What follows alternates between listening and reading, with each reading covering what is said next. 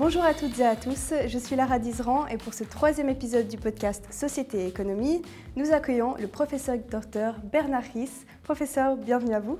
Bonjour Lara. Merci de votre présence. Professeur Ries, vous êtes depuis 2015 à la tête du groupe de recherche d'aide à la décision et de recherche opérationnelle à l'Université de Fribourg. Vos études se penchent notamment sur la théorie structurelle et algorithmique des graphes, l'optimisation combinatoire et la modélisation mathématique. À côté de cela, vous donnez régulièrement des conférences aux quatre coins du monde. Professeur, vous êtes avec nous aujourd'hui pour nous éclairer sur cette branche des mathématiques appliquées qui reste parfois floue dans les esprits. C'est la branche de la recherche opérationnelle. Alors si ce terme ne vous est pas familier, pas de panique, le professeur Ries s'apprête à nous éclairer sur le sujet. Certains l'appellent parfois la science des décisions, un nom qu'elle porte bien, car la recherche opérationnelle vise à trouver les meilleures décisions à des problèmes divers grâce à la modélisation mathématique. En somme, la recherche opérationnelle utilise les mathématiques et l'informatique pour modéliser et puis résoudre des problèmes concrets nous allons voir que cette branche est une véritable aide à la décision. Elle s'utilise dans de nombreux domaines, dont le transport, la logistique, la gestion ou encore en sport. Professeur Ries, est-ce que la recherche opérationnelle est la preuve ultime que les mathématiques sont utiles dans la vie de tous les jours? Alors en effet, comme vous l'avez déjà dit, la recherche opérationnelle et la mise en œuvre de méthodes scientifiques, notamment mathématiques, en vue de prendre la meilleure décision possible. Et aujourd'hui, il y a beaucoup de domaines qui font appel à la recherche opérationnelle, des domaines qu'on connaît tous, mais rarement on est conscient qu'il y a des mathématiques derrière. Donc oui, les mathématiques sont utiles, voire très utiles dans la vie de tous les jours. Et la recherche opérationnelle le démontre bien parce qu'elle utilise justement les mathématiques pour résoudre des problématiques de la vie quotidienne. Et professeur, pourquoi appelle-t-on ce domaine recherche opérationnelle? Alors les, origines de la recherche opérationnelle se trouvent dans la Deuxième Guerre mondiale. C'est autour de 1940 qu'une équipe de chercheurs anglais était amenée à travailler sur différents problèmes, dont par exemple l'implantation euh, optimale des radars de surveillance ou encore la gestion de convois d'approvisionnement. Et donc ce qualificatif opérationnel vient tout simplement du fait que les premières applications étaient liées à des opérations militaire. Mais comme j'ai déjà dit avant, aujourd'hui, il y a beaucoup plus de domaines qui font appel à la recherche opérationnelle que juste le domaine militaire. Justement, est-ce que vous pouvez nous citer d'autres exemples concrets où la recherche opérationnelle est utilisée? Alors les, problèmes de transport et de logistique qui sont omniprésents dans notre vie quotidienne sont, un bel exemple. Supposons que vous voulez aller de A vers B en utilisant la voiture ou le transport commun, il y a la recherche opérationnelle qui intervient. Dans la voiture, quand vous utilisez votre système de navigation, c'est la recherche opérationnelle qui vous dit vers où il faut aller pour utiliser par exemple le chemin le plus court. Les transports communs, la planification des horaires, l'affectation des équipes au train, etc., c'est la recherche opérationnelle. Un autre exemple, quand vous commandez des produits en ligne, bah, vous attendiez à ce que ces produits arrivent le lendemain chez vous. Or, il faut se rendre compte que souvent, il faut amener ces produits de l'autre bout du monde, donc il faut organiser ce transport-là. Ou encore un exemple similaire, quand on va au supermarché, aujourd'hui, ça va de soi qu'on y trouve des fruits des légumes exotiques qui viennent de l'autre bout du monde. Bah, il faut se rendre compte qu'il faut organiser leur transport, il faut commander régulièrement auprès des fournisseurs et il faut aussi stocker ces produits une fois arrivés en Suisse. Donc vous voyez, ce sont des situations concrètes que tout le monde connaît, qu'on rencontre dans la vie quotidienne, mais rarement on est conscient qu'il y a vraiment des mathématiques complexes derrière. Après, vous avez d'autres domaines comme par exemple l'établissement des emplois du temps dans des écoles, dans les universités, les emplois du temps du personnel dans les hôpitaux, ou encore la planification des matchs dans une ligue de sport ou la gestion de production dans les usines. Ce sont tous des exemples où la recherche opérationnelle est utilisée aujourd'hui. Donc, si je comprends bien, des problèmes réels, concrets, sont ensuite transformés en problèmes mathématiques, puis résolus. Est-ce que vous pouvez nous décrire un peu ce processus qui est mis en place lorsque l'on veut justement résoudre un problème de décision à l'aide de la recherche opérationnelle?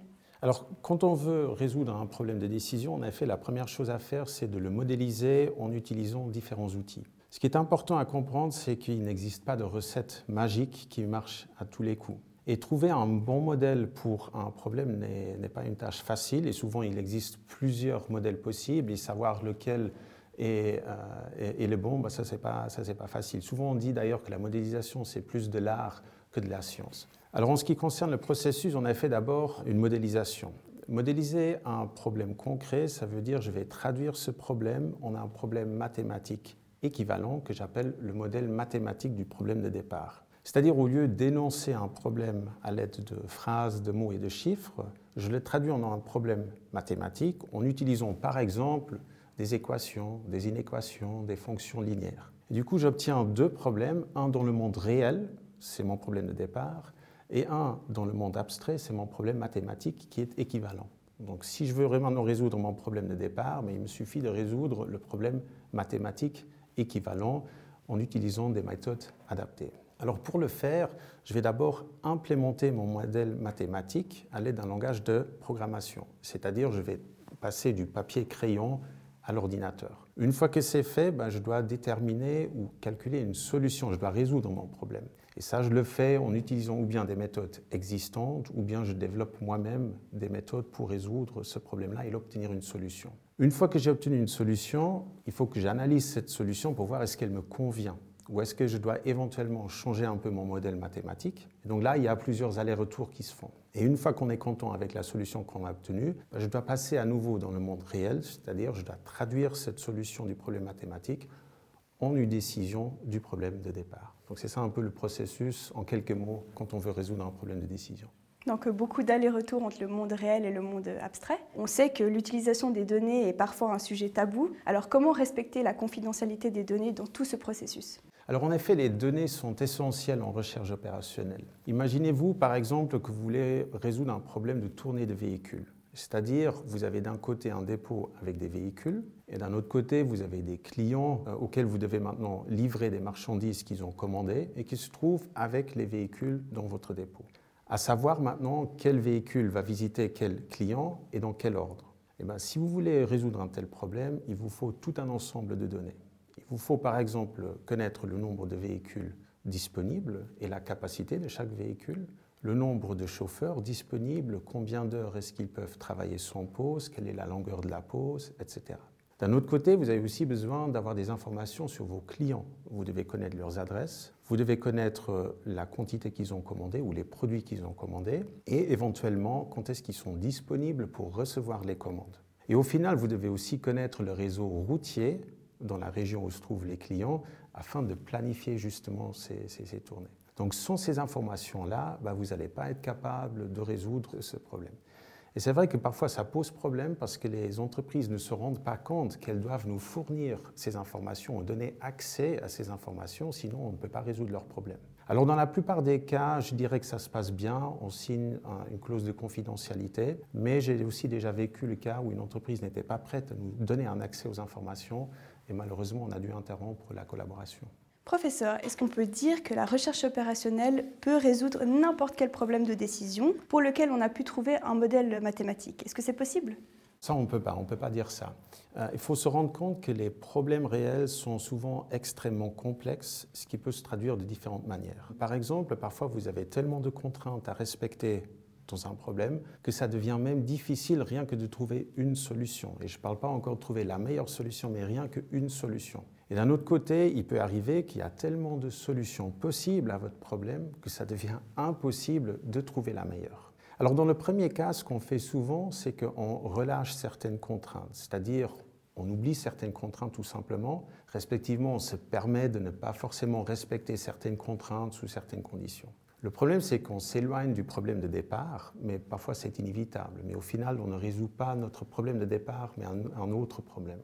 Et dans le deuxième cas, quand vous avez beaucoup de solutions possibles à votre, à votre problème, bah, souvent il faut se contenter avec une bonne solution sans avoir une, garantie qu'il s'agit vraiment de, de, la meilleure solution. Alors pour revenir peut-être sur l'exemple de la tournée de véhicules, euh, supposons maintenant que vous devez visiter les clients et vous voulez minimiser la distance totale parcourue par vos véhicules. Alors si vous avez cinq clients, bah, il existe une douzaine de solutions possibles à votre problème, ça c'est facile. Si vous avez 10 clients, vous avez à peu près 180 000 solutions possibles. Pour un ordinateur, pas de souci pour les énumérer toutes et choisir la meilleure.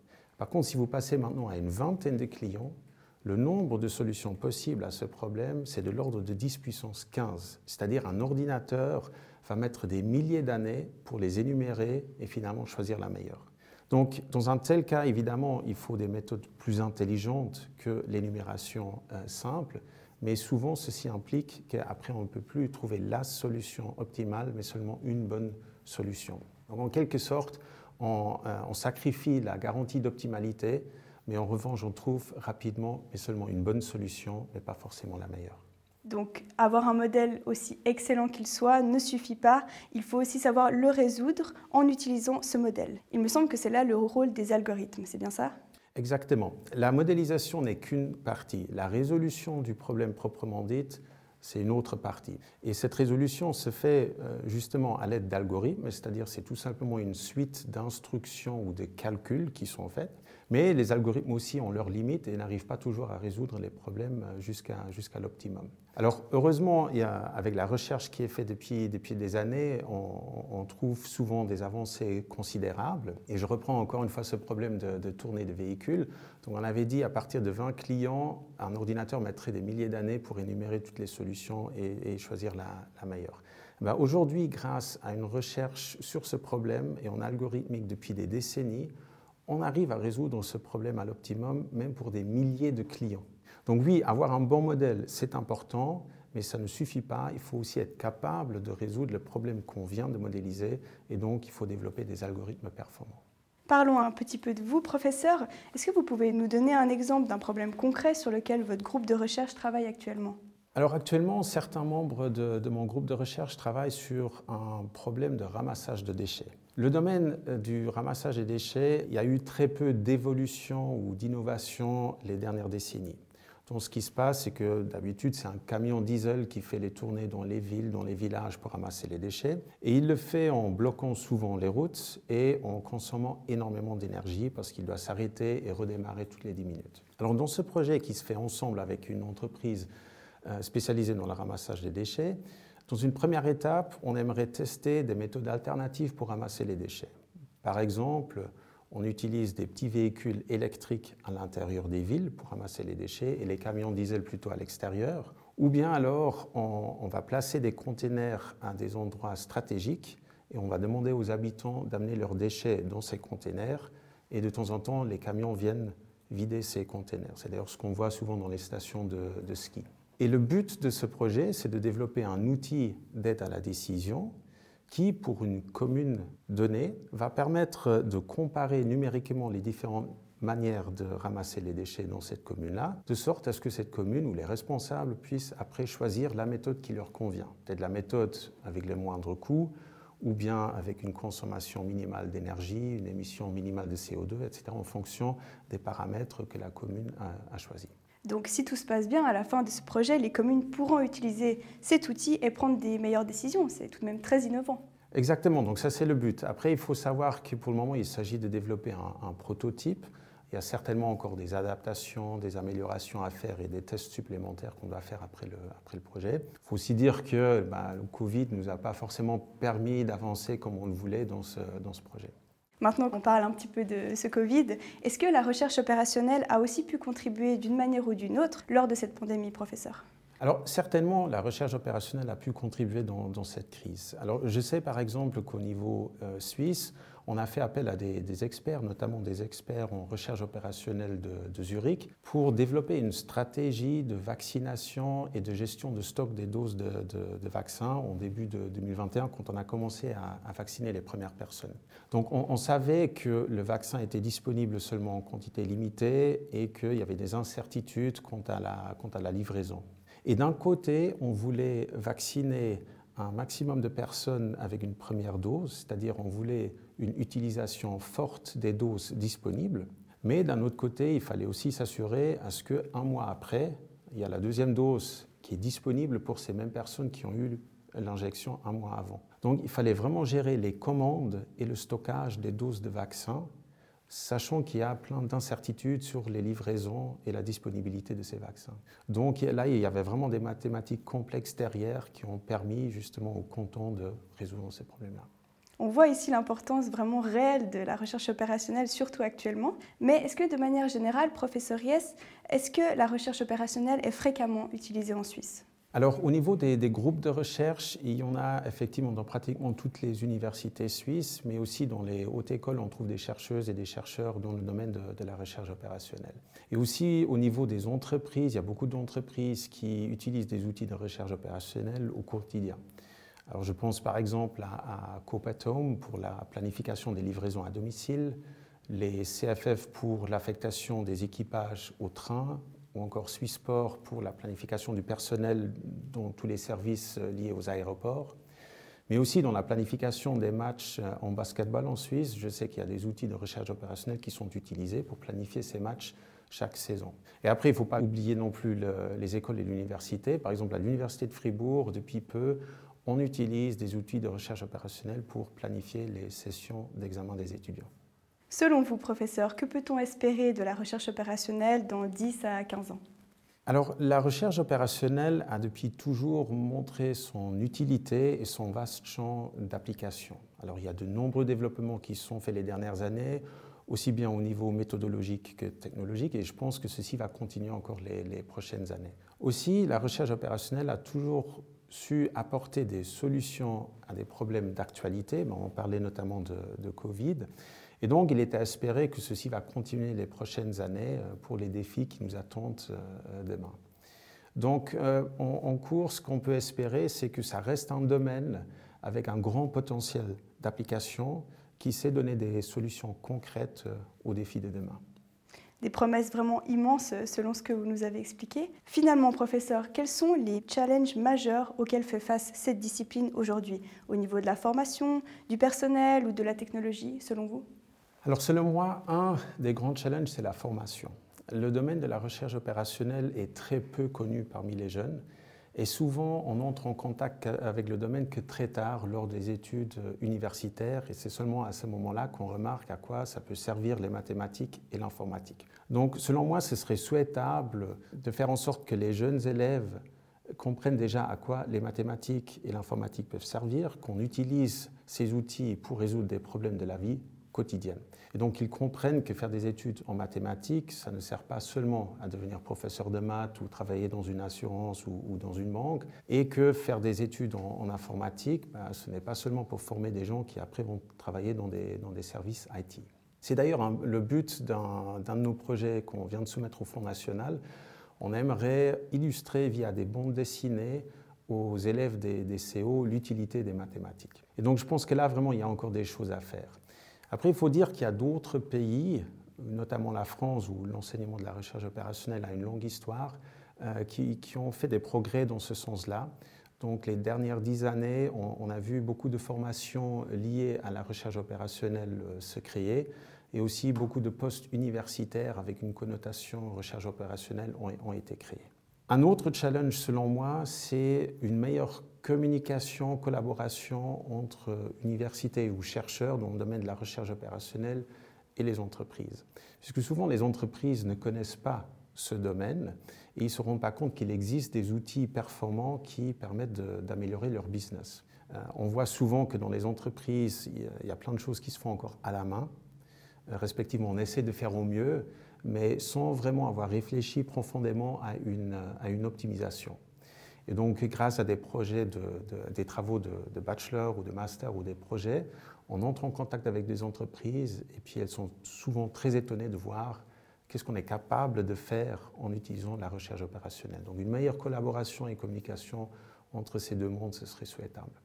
Professeur Ries, en tout cas, on se réjouit de voir les aboutissements de vos projets de recherche et aussi de l'évolution de cette discipline qui est passionnante.